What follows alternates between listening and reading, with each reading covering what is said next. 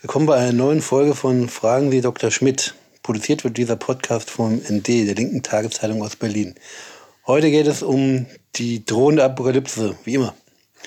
Steffen, das Marmara-Meer sieht nicht gut aus. Voll mit Schaum und äh, man kann nicht mehr drin baden, will auch nicht drin baden. Und die Frage ist, das, wird, ist damit auch das Mittelmeer bedroht? Na, erstmal muss man natürlich sagen, der Schaum selber ist nicht mehr zu sehen, nach dem, was mhm. man so hört. Der ist, abges der ist abgesunken. Der ist aber nicht weg. Der, der liegt jetzt auf dem Meeresgrund rum äh, und versaut dort Muscheln und, und Korallen und was sonst noch da unten so mehr oder minder lebt in Bodennähe. Und das Problem ist für das Mittelmeer wahrscheinlich nicht gar so groß. Äh, das Mittelmeer ist ja durch den Atlantik immer wieder mit relativ viel äh, Sauerstoff- und salzhaltigem Frischwasser äh, versorgt. Durch die Straße von Gibraltar strömt ja da doch deutlich mehr ein als etwa durch den Bosporus ins Schwarze Meer mhm. oder hier am Kattegat und Skagerrak hier in die Ostsee weswegen die mehr bei solchen Überdüngungskatastrophen wesentlich übler dran sind. Also das Schwarze Meer ist auch das Schwarze Meer hat, Opfer Nummer eins. Hat äh, von der Marmara Meer eher kein, kein, so großes Problem, denke ich mal. Das hat eigene Probleme. Aha, eigene welche Art? Ja, ich meine ins Schwarze Meer fließen drei größere Flüsse, von denen einer halb Europa entwässert, die Donau, mhm. der Dnieper und der Don fließen durch weite Teile der Ukraine und Russlands. Äh, in allen drei Fällen ist die Qualität der Abwasserklärung äh, zumindest in der Vergangenheit eher, eher bescheiden gewesen. In der Donau ist es dank EU-Auflagen etwas besser geworden. Aber das Problem, das Zentrale bleibt, dass das Schwarze Meer außerhalb der geringen Tiefen, in denen unser Eins so baden geht, äh, ziemlich tot ist. Also Aha. unterhalb, weil das äh, dadurch, dass relativ viel Wasser, Süßwasser zufließt und relativ wenig Salzwasser aus dem Mittelmeer dazu kommt, ist äh, ein relativ salzarmes Wasser, was natürlich nicht so dicht ist wie das salzreiche Wasser. Also ähnlich wie Ostsee sozusagen. Ja, und das schwimmt oben. Aha. Das heißt, dass das relativ frische Wasser und das auch Sauerstoff drin ist, das ist, ähm, das ist die obere Schicht. Und die ist gut getrennt und da, wenn da nicht also Strömungen, äh, große Strömungen herrschen würden, das eben offenbar nicht so sehr der Fall ist, anders als im Mittelmeer, dann äh, hast du eben den, den Ärger, dass sich da so eine stabilen Schichten bildet. Und die untere Schicht, die eben bis zum Meeresgrund reicht, die ist extrem sauerstoffarm. Da lebt also praktisch nur noch was ohne Sauerstoff auskommt. Was äh, für Archäologen toll ist, weil die ältesten bekannten Schiffswracks äh, sind eben auf dem Grund des Schwarzen Meeres gefunden worden. Und ich habe irgendwann mal auch mal ein Buch gesehen, da hatte jemand die, die Geschichte, die biblische Geschichte der Sintflut auch mit einem, einer Naturkatastrophe, die das Schwarze Meer betraf, erklärt. Und man hat dann tatsächlich an Stellen unter dem Meeresspiegel, die früher offenbar besiedelt waren, als das Schwarze Meer noch ein abgeschlossener Binnensee war, ein ziemlich großer, so ähnlich wie das Kaspische, hat man dort äh, tatsächlich noch äh, Siedlungsreste aus äh, also vorgeschichtlichen Zeiten gefunden. Ja. Von daher ist das Schwarze Meer sicherlich übler dran. Das Marmara-Meer ist auch nicht so gut dran, weil es eben auch am Rand des Mittelmeers ist und von den Strömungen, die im Mittelmeer äh, herrschen, eher nur gestreift wird. Also das Mittelmeer kriegt, wie schon gesagt, immer mal wieder eine größere Prise frisches Atlantikwasser durch die Straße von Gibraltar. Das ist nicht so salzig wie das äh, im Mittelmeer, fließt also erstmal oben weil, und fließt an der afrikanischen Küste entlang, macht also quasi so einen Kreisverkehr. Und nimmt dabei natürlich auch Wärme mit nach Norden. Deswegen ist das Mittelmeer eben auch an der Küste Frankreichs und äh, Nordspaniens und Norditaliens noch ziemlich warm selbst im Oktober oder November, wo unser Eins hier ja schon das Meer abhaken kann. Also, Wo kommt der ganze Schaum her von dem Marmara-Meer? Das machen eben Algen. Das ist wie, wie bei den berühmten äh, Algenblüten, die man in der Ostsee auch kennt.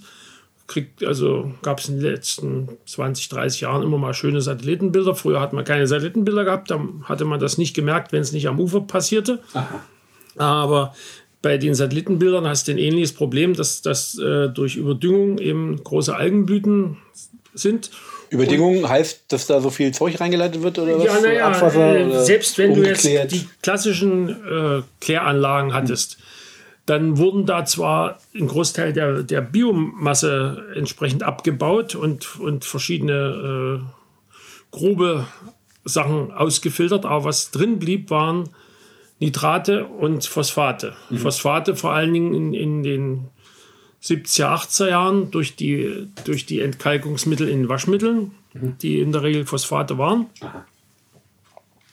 Und äh, beides, Phosphate und Nitrate, sind für Pflanzenwachstum und in gewisser Hinsicht sind, sind die Algen mit den Pflanzen stehen sie ja doch etwas näher, auch wenn sie Mikroorganismen sind zum großen Teil. Aber sie machen Photosynthese und.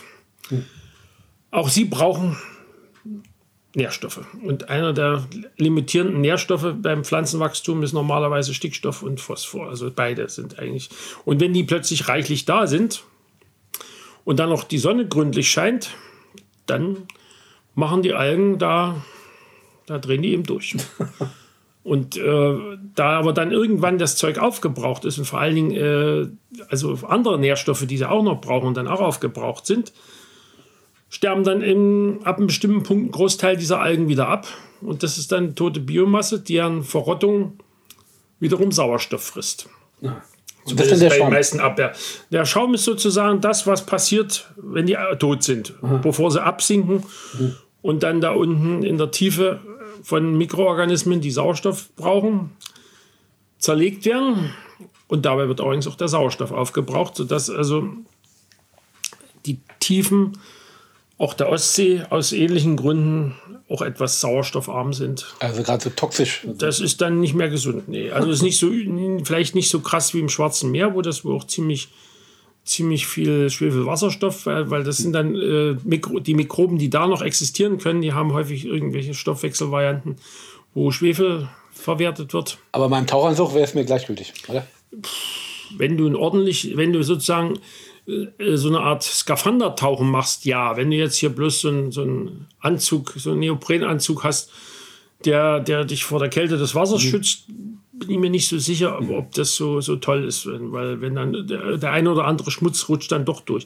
Ich meine, Leute, die jetzt äh, berufsmäßig als Hafentaucher unterwegs sind, mhm. die haben natürlich entsprechende Schutzanzüge, wo sich das alles egal ist, weil in Häfen ist wahrscheinlich noch eine ganze Menge mehr Dreck im Wasser. Aber also ob, ich, ob der durchschnittliche Hobbytaucher sich so hermetisch äh, abdichtet gegenüber dem, was im Wasser so vorkommt, das glaube ich ehrlich nicht. Und der türkische Staat hat versucht, äh, diesen Schaum wegzusaugen, wegzubaggern sozusagen. Ist es sinnlos? Boah, hm, sinnlos ist es nicht, aber es ist natürlich das Pferd am falschen Ende aufgezäumt. Mhm. Weil das Problem ist natürlich. Ist, ist ein hausgemachtes im, im Großen und Ganzen. Jetzt, wo das Zeug abgesunken interessiert das wahrscheinlich auch schon wieder gar keinen mehr. Mhm. Außer vielleicht die Fischer und die, die jetzt nicht rausfahren können, weil sie, wenn sie ihre Netze auswerfen und die in Grundnähe kommen, dann haben sie sie hinterher so dreckig, dass sie sie erstmal wieder sauber machen müssen. Mhm. Und die Fische können sie auch wegschmeißen wahrscheinlich. Aber äh, das Problem, ich meine, das Marmara-Meer, die nächste große Stadt, ist einer der größten Molochs oder Moloche, wie die Mehrzahl wohl heißen wird, die, die Europa und der Vordere Orient zu bieten hat, Istanbul. Und äh, daneben sind noch mehrere andere sehr große Städte an der, an der türkischen Küste. Und wie gut deren Abwasserbehandlung in der jüngeren Vergangenheit war, da habe ich keine Kenntnis, aber ich habe den unguten Verdacht, wenn man diesen Schaum betrachtet, umwerfend wird sie nicht sein.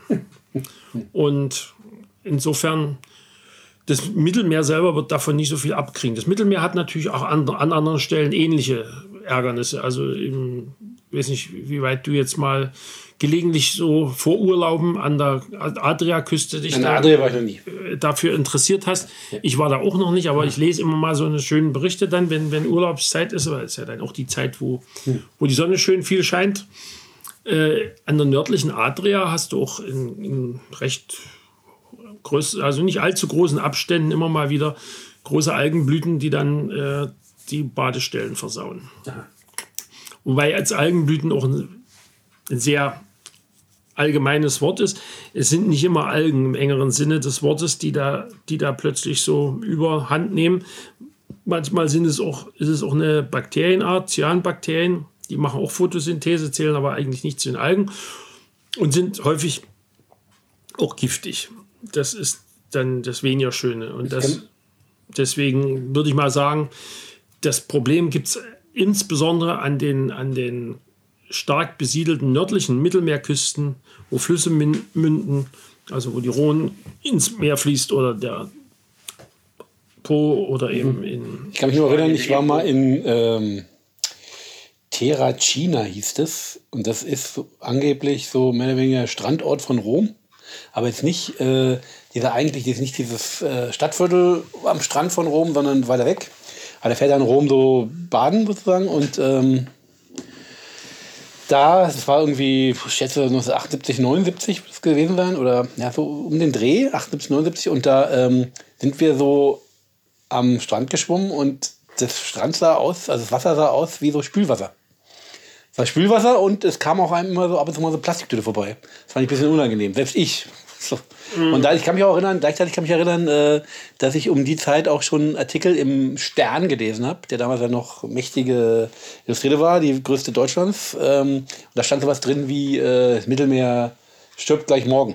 Also da hatte ich das Gefühl, es ist sehr gefährlich, äh, wenn meine Eltern mit mir jetzt Mittelmeer baden fahren wollen. Aber dieser Tod ist ja nicht eingetreten bisher. Nee, ich meine, äh, Fakt ist, dass äh, die Abwasserbehandlung ja durchaus äh, in den 80er und 90er ja. Jahren erheblich äh, sich verbessert hat. Es gab ja da verschiedene dann mit innerhalb der EU, die dann nicht mehr bloß eine reine Freihandelszone war, sondern auch die eine oder andere Umweltvorschrift erlassen hat. Gab es ja dann durchaus äh, entsprechende Vorgaben, wie, wie, was Klärwerke zu leisten haben und was alle rausmachen mhm. müssen. Phosphor ist zum Beispiel immer noch so ein bisschen offener Punkt. Mhm. Da klemmt es immer noch so ein bisschen, weil auch bei Stickstoff ist es, also Nitraten ist es noch nicht so perfekt, wie es sein könnte und sollte. Was insofern schade ist, weil äh, die Phosphate, die wir da mit dem Abwasser wegfließen lassen, die könnten wir ja eigentlich ganz gut selber gebrauchen. Weil es ist ja nicht nur ein limitierender Faktor für das Wachstum von Algen, wo man es ja ganz gerne limitieren würde in vielen Fällen, es ist ja auch ein limitierender Faktor für Nutzpflanzen, wenn, zu wenig, wenn sie zu wenig Phosphate zur Verfügung haben im Boden. Und äh, der Abbau von Phosphaten ist natürlich, für, um daraus äh, Mineraldünger zu machen, ist natürlich auch eine aufwendige Veranstaltung. Wenn wir das Zeug also quasi in unseren Abwässern haben, könnte man das eigentlich sinnvoll nutzen. Aber du kannst dummerweise nicht den, den Klärschlamm, so wie er ist, nicht einfach als Dünger ausbringen. Das ist schon lange dank unserer Industrie und anderer Sauereien nicht, nicht so ganz un, un, unumstritten, weil dann immer irgendwelche Schwermetallreste oder andere Sachen dann mit äh, auf die Felder gelangen, die man natürlich nicht gerne wieder in der Nahrung hat. Aber da arbeiten sie dran. Und offenbar haben sie auch im Mittelmeer dran gearbeitet, also bei den Flüssen. Ich meine, die, auf der Seite, wo du warst, gibt es ja auch ein paar Flüsse, die ins Mittelmeer fließen, ein paar italienische. Ich meine, ich weiß nicht, wie, ich war noch nie in Rom, wie der Fluss, der durch Rom. Der Tiber? Der Tiber, genau, den schon die alten Römer ja hm. überbrückt haben und so. Äh, wie weit der jetzt äh, heute sauber ist hm. oder nicht. Ich meine, die Spree war ja auch zu Zeiten ein, übler, ein übles Gewässer. Inzwischen ja. ist, es, ist es fast ein Badegewässer. Vielleicht wird uns die Tourismusindustrie retten und den Schaum beseitigen. Das, äh, das ist natürlich. Das sieht nicht schön aus einfach es ist, ja, es ist abscheulich, aber es ist natürlich trotzdem es ist ein zweischneidiges Schwert, weil äh, die Tourismusindustrie ist natürlich zumindest im, äh, an der nordafrikanischen hm. Küste äh, ganz, ganz erheblich mit an den Abwässern, die das Meer überdüngen, beteiligt, weil mhm. da fließen viele Abwässer aus diesen Ferienanlagen weitgehend ungeklärt ins Meer. Hm. Das heißt, ich muss sich selber reinigen eigentlich, gewissermaßen. Das war ja der Aberglaube der Vergangenheit, dass die Meere, die sind so groß und so endlich, die reinigen sich von alleine. Nicht es. Am bestimmten Grade ja, aber wir sind inzwischen offenbar zu groß für die Meere. Zumindest für die Kleinen. Das war ein sehr gutes Schlusswort.